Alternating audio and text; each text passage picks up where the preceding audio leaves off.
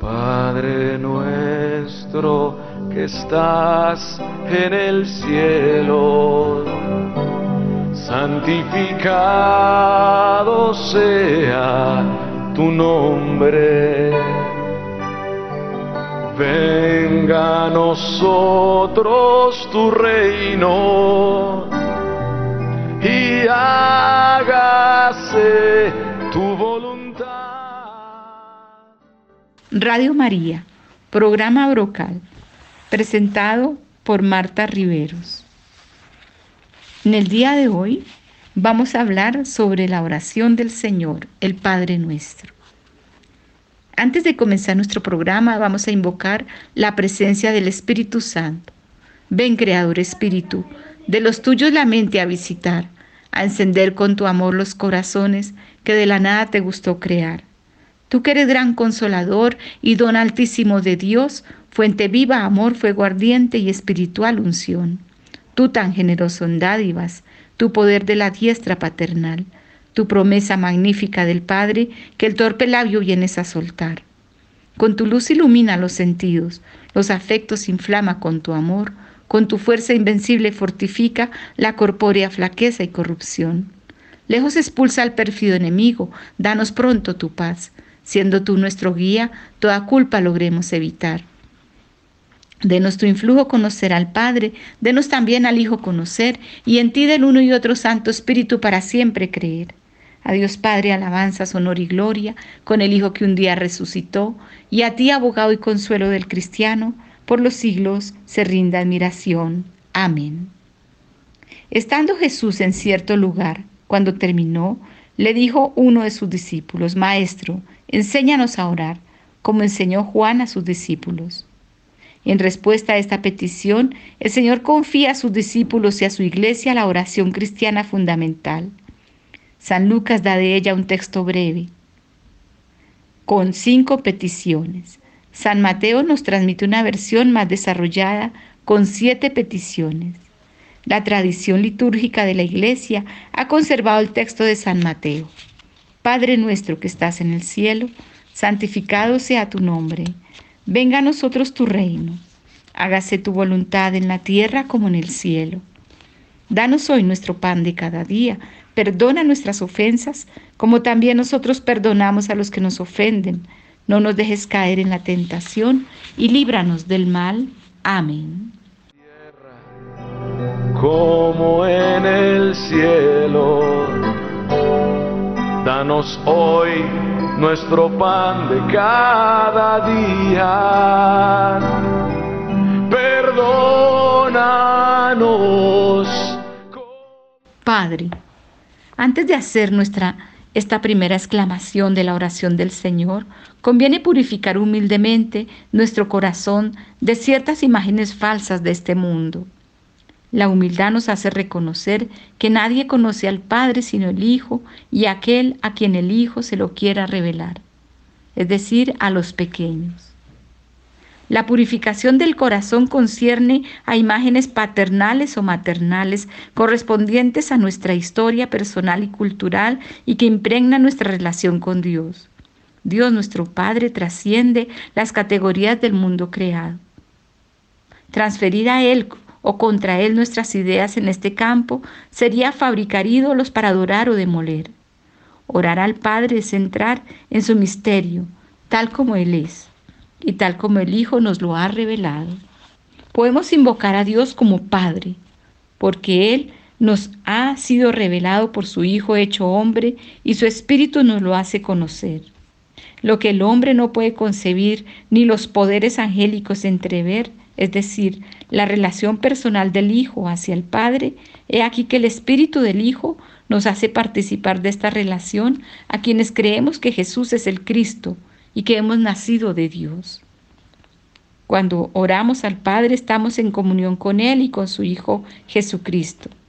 Entonces le conocemos y lo reconocemos con admiración siempre nueva. La primera palabra de la oración del Señor es una bendición de adoración, antes de ser una imploración. Porque la gloria de Dios es que nosotros le reconozcamos como Padre, Dios verdadero. Le damos gracias por habernos revelado su nombre, por habernos concedido creer en Él y por haber sido habitados por su presencia. Podemos adorar al Padre porque nos ha hecho renacer a su vida al adoptarnos como hijos suyos en su Hijo único. Por el bautismo nos incorpora al cuerpo de su Cristo y por la unción de su Espíritu que se derrama desde la cabeza a los miembros, hace de nosotros Cristos. El Señor nos invita a ser sus hijos adoptivos. Este don gratuito de la adopción exige por nuestra parte una conversión continua y una vida nueva. Orar a nuestro Padre debe desarrollar en nosotros dos disposiciones fundamentales. El deseo y la voluntad de asemejarnos al Padre, creados a su imagen. La semejanza se nos ha dado por gracia y tenemos que responder a ella. No podéis llamar Padre vuestro al Dios de toda bondad si mantenéis un corazón cruel e inhumano porque en este caso ya no tenéis en vosotros la señal de la bondad del Padre Celestial. Es necesario contemplar continuamente la belleza del Padre e impregnar de ella nuestra alma. Un corazón humilde y confiado que nos hace volver a ser como niños, porque es a los pequeños a los que el Padre se revela. Es una mirada a Dios y solo a Él un gran fuego de amor. El alma se hunde y se abisma allí en la santa dilección y habla con Dios como con su propio Padre, muy familiarmente, en una ternura de piedad, en verdad entrañable. Padre nuestro, este nombre suscita en nosotros todo a la vez, el amor, el gusto en la oración y también la esperanza de obtener lo que vamos a pedir. ¿Qué puede Él en efecto negar a la oración de sus hijos cuando ya previamente les ha permitido ser sus hijos? Padre nuestro se refiere a Dios. A los que nos ofenden, no nos dejes caer en la tentación. Cuando decimos Padre nuestro, Reconocemos ante todo que todas sus promesas de amor anunciadas por los profetas se han cumplido en la nueva y eterna alianza en Cristo. Hemos llegado a ser su pueblo y Él es desde ahora en adelante nuestro Dios, nuestro Padre.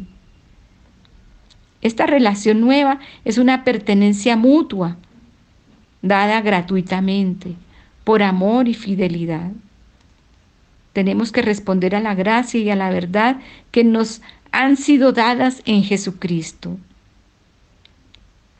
Como la oración del Señor es la de su pueblo en los últimos tiempos, ese nuestro expresa también la certeza de nuestra esperanza en la última promesa de Dios. En la nueva Jerusalén dirá al vencedor, yo seré su Dios y él será mi hijo. Al decir Padre nuestro, es al Padre de nuestro Señor Jesucristo a quien nos dirigimos personalmente. Nuestra comunión es con el Padre y su Hijo Jesucristo, en su único Espíritu Santo, la Santísima Trinidad. Es consubstancial e indivisible. Cuando oramos al Padre le adoramos y le glorificamos con el Hijo y con el Espíritu Santo.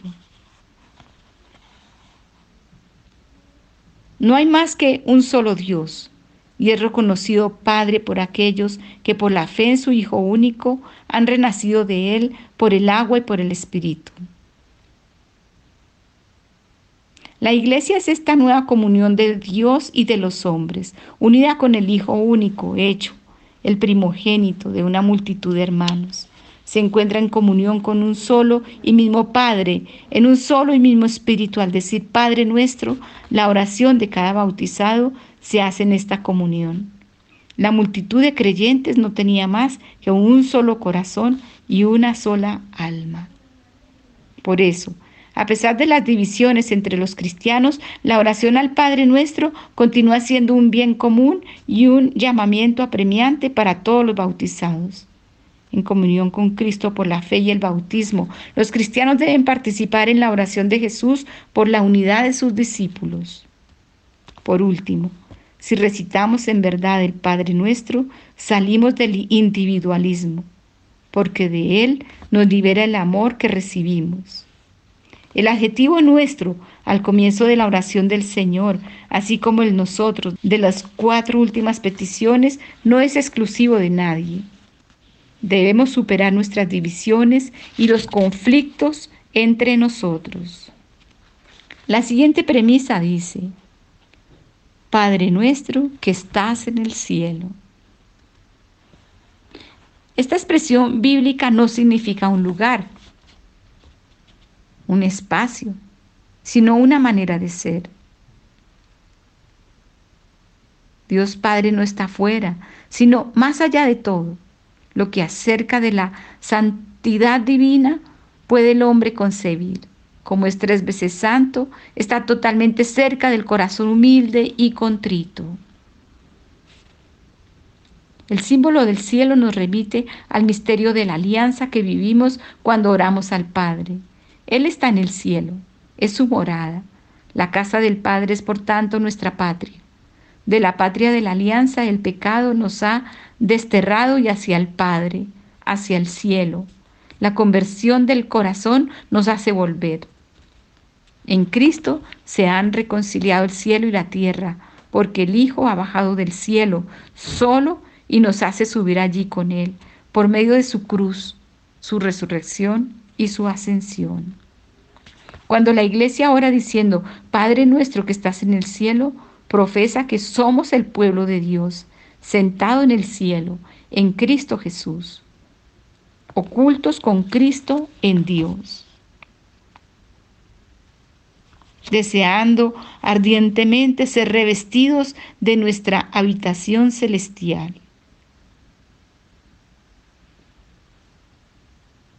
La oración del Señor nos pone en comunión con el Padre y con su Hijo Jesucristo. Al mismo tiempo nos revela a nosotros mismos. Orar al Padre debe hacer crecer en nosotros la voluntad de asemejarnos a Él así como debe fortalecer un corazón humilde y confiado. Al decir Padre nuestro, invocamos la nueva alianza en Jesucristo, la comunión con la Santísima Trinidad y la caridad divina que se extiende por medio de la Iglesia a lo largo del mundo. Que estás en el cielo no designa un lugar, sino la majestad de Dios y su presencia en el corazón de los justos. El cielo, la casa del Padre, constituye la verdadera patria hacia donde tendemos y a la que ya pertenecemos.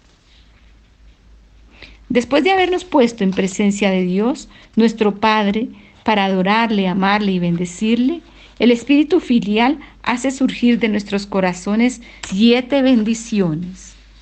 Las tres primeras más teologales nos atraen hacia la gloria del Padre, las cuatro últimas como caminos hacia Él ofrecen nuestra miseria a su gracia.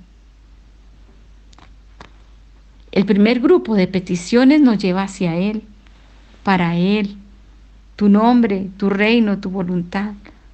Lo propio del amor es pensar primeramente en aquel que amamos. En cada una de estas tres peticiones nosotros no nos nombramos, sino que lo que nos mueve es el deseo ardiente, el ansia del Hijo amado por la gloria de su Padre. Santificado sea, venga, hágase. Estas tres súplicas ya han sido escuchadas en el sacrificio de Cristo Salvador, pero ahora están orientadas en la esperanza, hacia su cumplimiento final mientras Dios no sea todavía todo en todos. El, segundo grupo de peticiones se desenvuelve en el movimiento de ciertas epíclesis eucarísticas. Son la ofrenda de nuestra esperanza y atrae la mirada del Padre, de la misericordia. Brota de nosotros y nos afecta ya ahora en este mundo. Danos, perdónanos, no nos dejes, líbranos. La cuarta y la quinta petición se refieren a nuestra vida como tal sea para alimentarla, sea para sanarla del pecado. Las dos últimas se refieren a nuestro combate por la victoria de la vida, el combate mismo de la oración.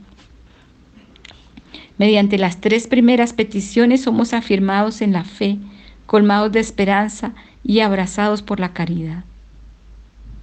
Como criaturas y pecadores todavía, debemos pedir para nosotros un nosotros que abarca el mundo y la historia, que ofrecemos al amor sin medida de nuestro Dios, porque nuestro Padre cumple su plan de salvación para nosotros y para el mundo entero por medio del nombre de Cristo y del reino del Espíritu Santo.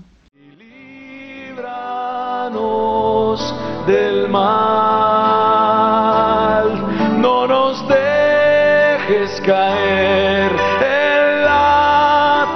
y líbranos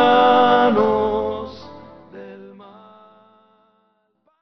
Santificado sea tu nombre.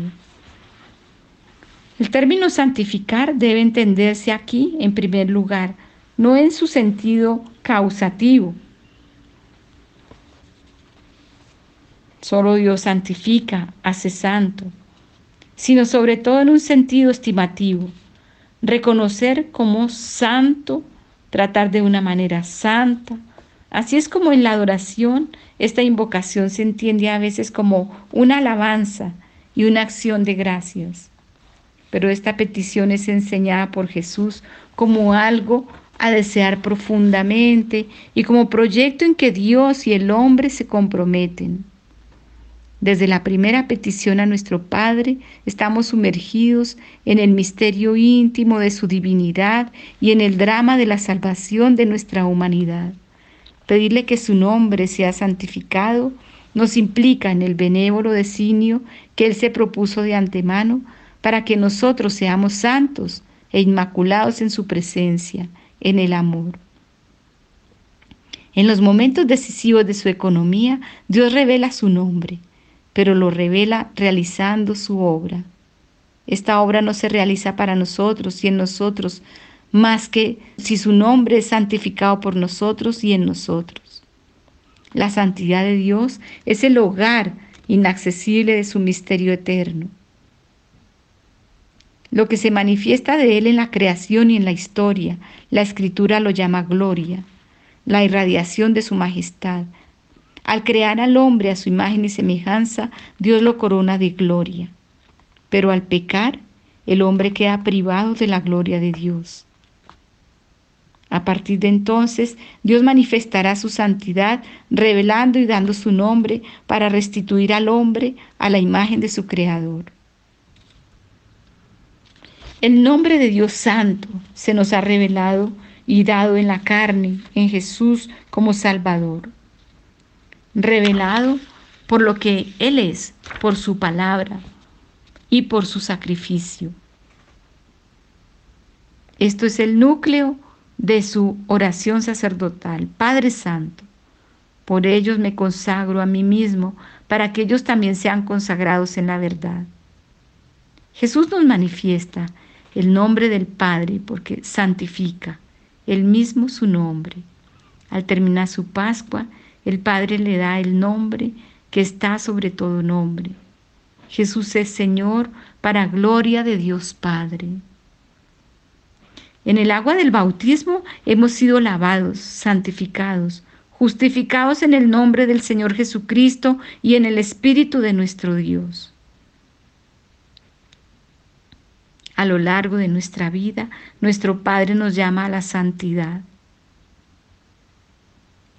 Y como nos viene de Él, que estemos en Cristo Jesús, al cual hizo Dios para nosotros santificación.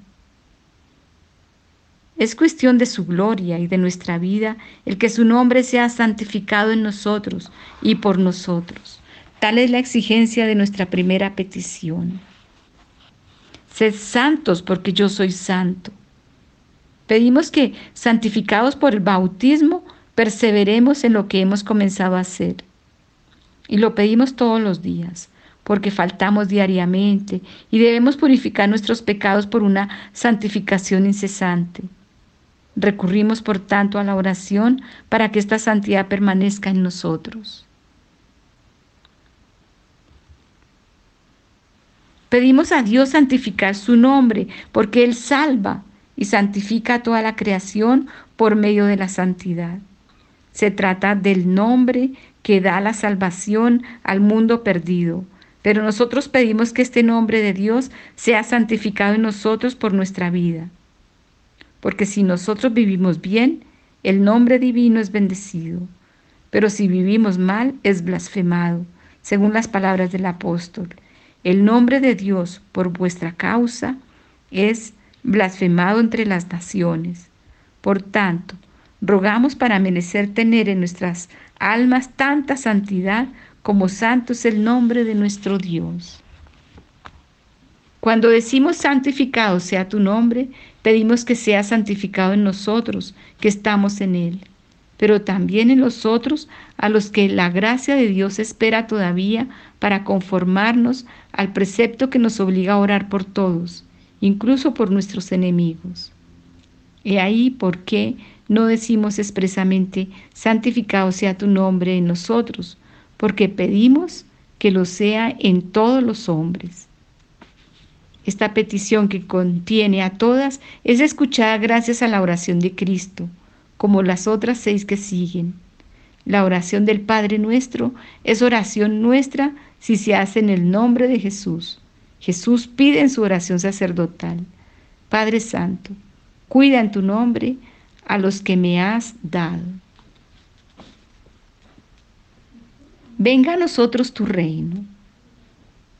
En el Nuevo Testamento la palabra se puede traducir por realeza, reino o reinado. El reino de Dios está ante nosotros. Se aproxima en el verbo encarnado, se anuncia a través de todo el Evangelio, llega en la muerte y la resurrección de Cristo. El reino de Dios viene en la última cena y por la Eucaristía está entre nosotros. El reino de Dios llegará en la gloria cuando Jesucristo lo devuelva a su Padre. Incluso puede ser que el reino de Dios signifique Cristo en persona, al cual llamamos con nuestras voces todos los días y de quien queremos apresurar su advenimiento por nuestra espera. Resucitamos con Cristo. Puede ser también el reino de Dios porque en Él reinaremos. Las almas de los mártires bajo el altar invocan al Señor con grandes gritos. ¿Hasta cuándo, dueño santo y veraz, vas a estar sin hacer justicia por nuestra sangre a los habitantes de la tierra? En efecto, los mártires deben alcanzar la justicia al fin de los tiempos. Señor, apresura pues la venida de tu reino. En la oración del Señor se trata principalmente de la venida final del reino de Dios por medio del retorno de Cristo.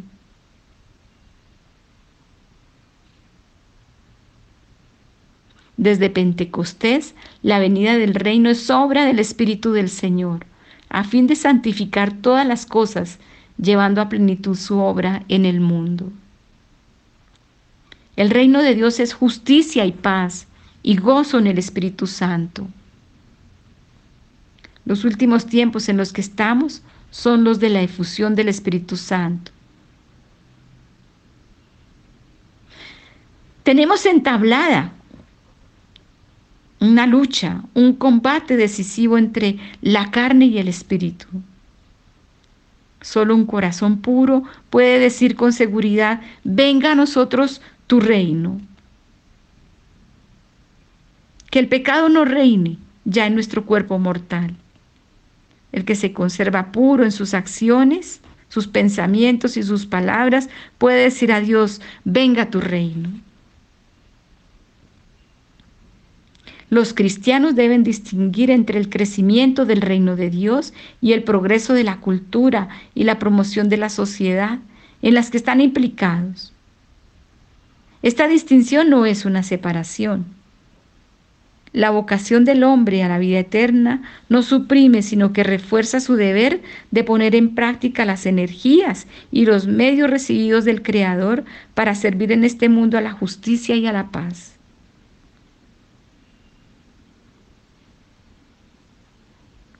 Invoquemos por la presencia de Dios, por la presencia del reino de Dios en nuestra vida cotidiana. Padre nuestro que estás en el cielo, santificado sea tu nombre. Venga a nosotros tu reino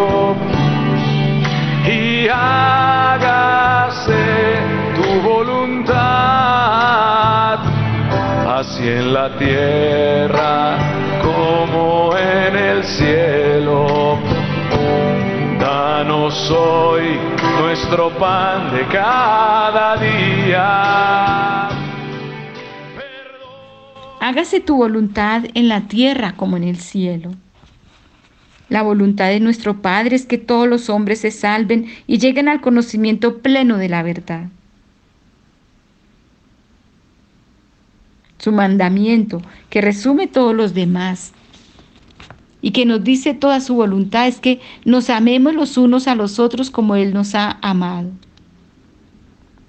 Él nos ha dado a conocer el misterio de su voluntad según el benévolo designio que en Él se propuso de antemano hacer que todo tenga a Cristo por cabeza, a Él, por quien entramos en herencia, elegidos de antemano según el previo designio del que realiza todo conforme a la decisión de su voluntad.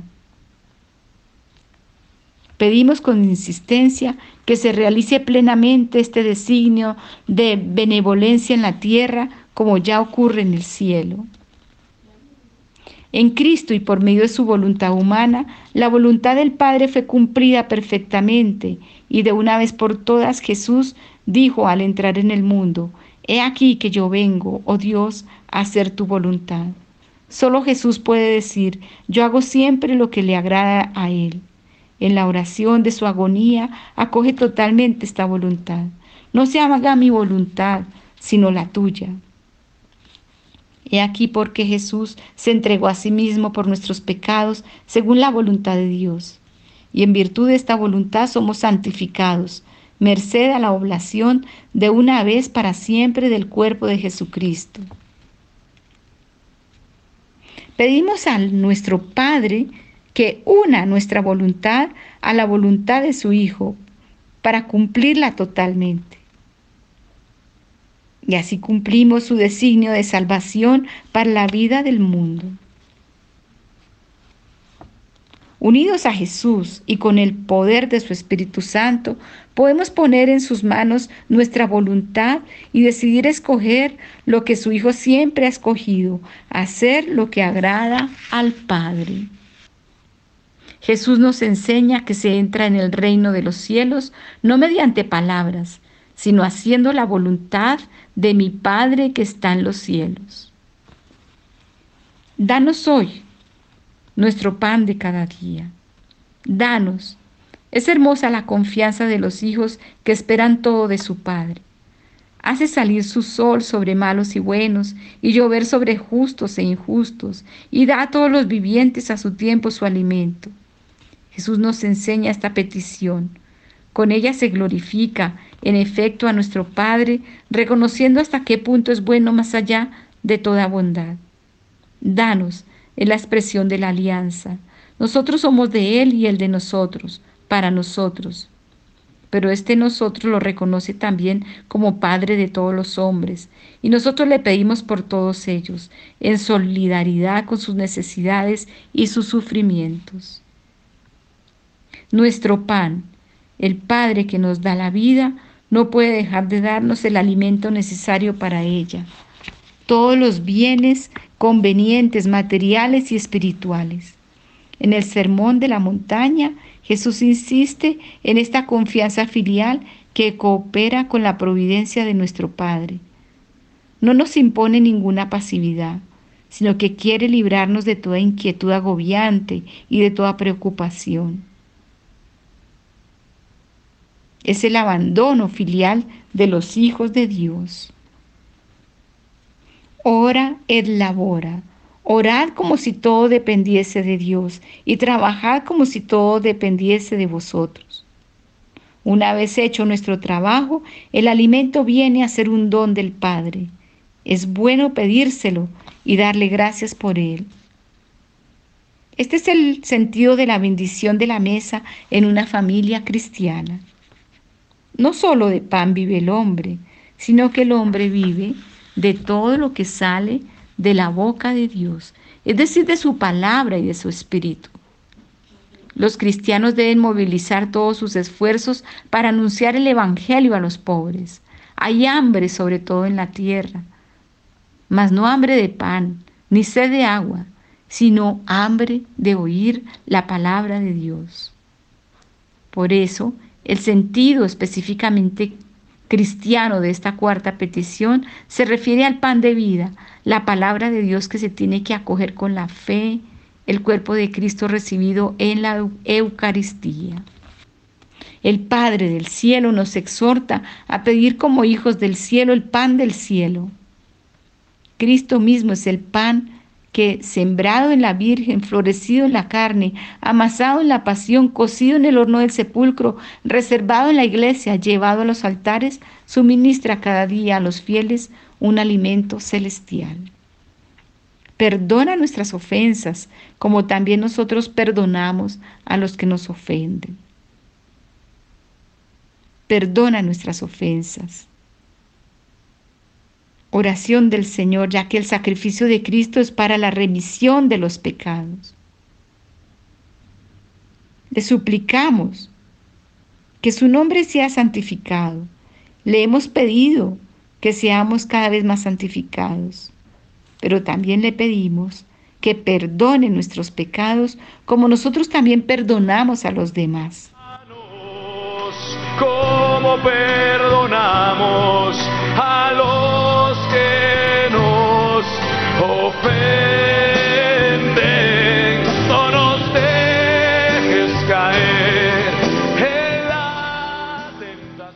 No podemos amar a Dios a quien no vemos, sino amamos al hermano y a la hermana a quien vemos.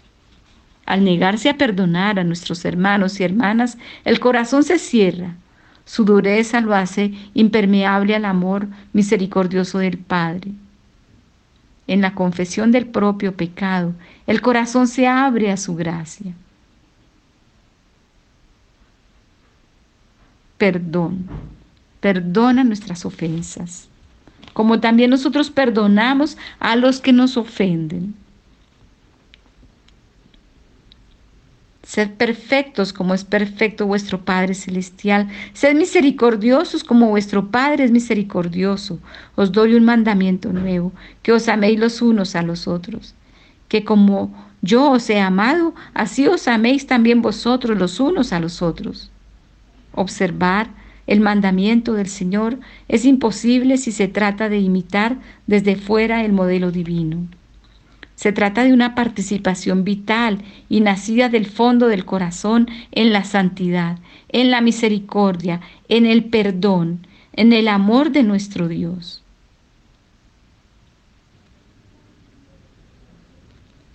No nos dejes caer en la tentación.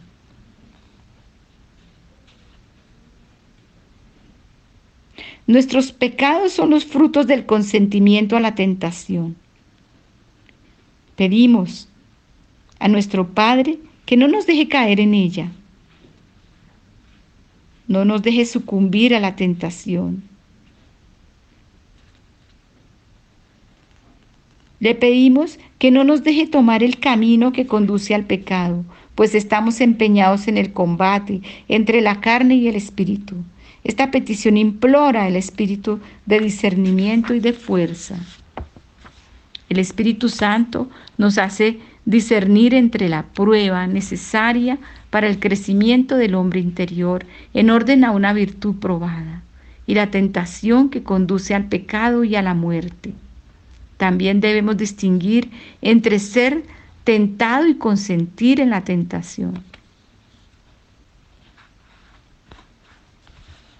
No entrar en la tentación implica una decisión del corazón, porque donde esté tu tesoro, allí también estará tu corazón. Nadie puede servir a dos señores. Si vivimos según el Espíritu, obremos también según el Espíritu. El Padre nos da la fuerza para este dejarnos conducir por el Espíritu Santo.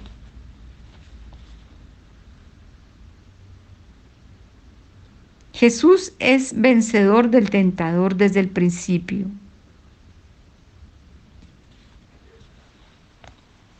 Líbranos del mal. La última petición a nuestro Padre está también contenida en la oración de Jesús. No te pido que los retires del mundo, sino que los guardes del maligno. Esta petición concierne a cada uno individualmente, pero siempre quien ora es el nosotros, en comunión con toda la iglesia y para la salvación de toda la familia humana. La oración del Señor no cesa de abrirnos a las dimensiones de la salvación. El mal no es una abstracción, no es un concepto abstracto, sino que hace referencia a una persona, a Satanás, al maligno, al ángel que se opone a Dios. El diablo es aquel que se atraviesa en el designio de Dios y su obra de salvación cumplida en Cristo. Es el ser mentiroso. Es el seductor del mundo.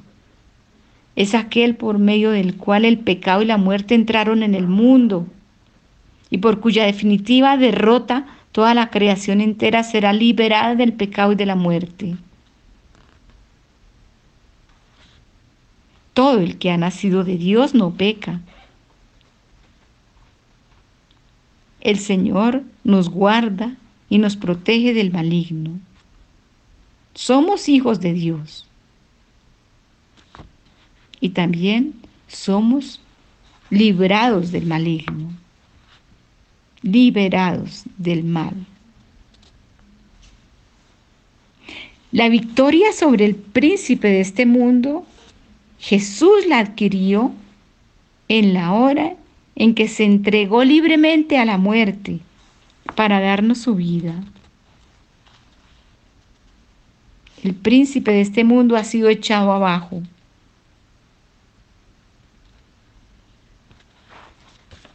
El príncipe de este mundo, queda vencido a los pies de la cruz de nuestro Señor Jesucristo. Somos liberados, liberados del pecado, protegidos por el Espíritu Santo.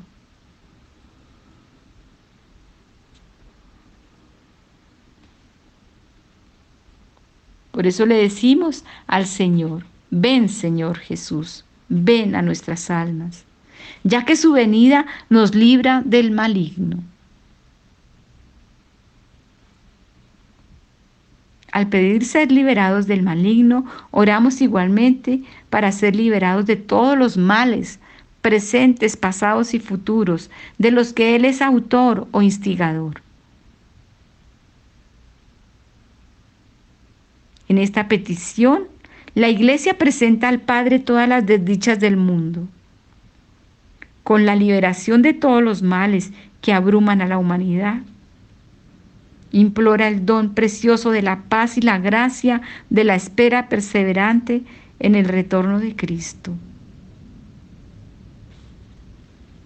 Líbranos de todos los males, Señor, y concédenos la paz en nuestros días, para que, ayudados por tu misericordia, vivamos siempre libres de pecado y protegidos de toda perturbación, mientras esperamos la gloriosa venida de nuestro Salvador Jesucristo. Porque tuyo es el reino, tuyo el poder y la gloria por siempre, Señor.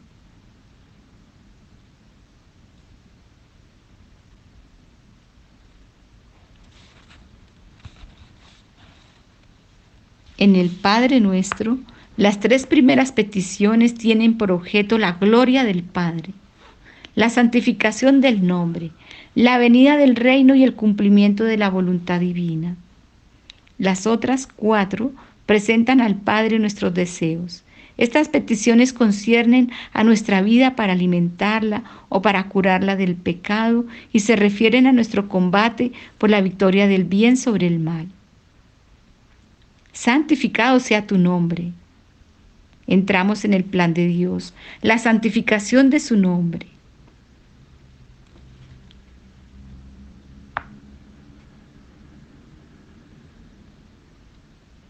También oramos por el crecimiento del reino de Dios.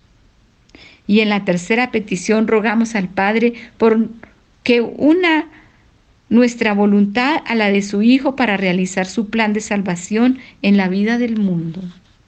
En la cuarta petición, al decir danos, expresamos en comunión con nuestros hermanos nuestra confianza filial en nuestro Padre del cielo.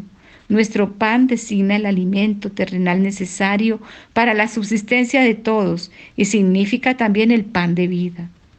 Palabra de Dios y cuerpo de Cristo, se recibe en el hoy de Dios como el alimento indispensable, lo más esencial del festín del reino que anticipa la Eucaristía. La quinta petición implora para nuestras ofensas la misericordia de Dios, la cual no puede penetrar en nuestro corazón si no hemos sabido perdonar a nuestros enemigos, a ejemplo y con la ayuda de Cristo. Al decir no nos dejes caer en la tentación, pedimos a Dios que no nos permita tomar el camino que conduce al pecado. Esta petición implora el espíritu de discernimiento y de fuerza, solicita la gracia de la vigilancia y la perseverancia final. En la última petición, y líbranos del mal, el cristiano pide a Dios con la iglesia que manifieste la victoria ya conquistada por Cristo sobre el príncipe de este mundo. Y con el amén final expresamos nuestro fiat respecto a las siete peticiones. Así sea. Amén. Padre nuestro que estás en el cielo, santificado sea tu nombre. Venga a nosotros tu reino. Hágase tu voluntad en la tierra como en el cielo. Danos hoy nuestro pan de cada día. Perdona nuestras ofensas, como también nosotros perdonamos a los que nos ofenden no nos dejes caer en la tentación y líbranos del mal. Amén. Y con esta oración, con esta sencilla y humilde oración del Padre nuestro, podemos lograr muchísimas, muchísimas cosas porque Dios nos ama eternamente y Dios nos concede todo lo que nuestra alma necesita a través de esta oración. Este Padre nuestro recitado de manera lenta y pensando en cada una de las frases que dice, con este Padre nuestro podemos obtener muchísimas gracias y bendiciones de nuestro Padre Celestial, de la Santísima Trinidad. Muchísimas gracias por su atención y que Dios los bendiga. Padre nuestro que estás en santificado sea tu nombre. Venga a nosotros tu reino y hágase tu voluntad, así en la tierra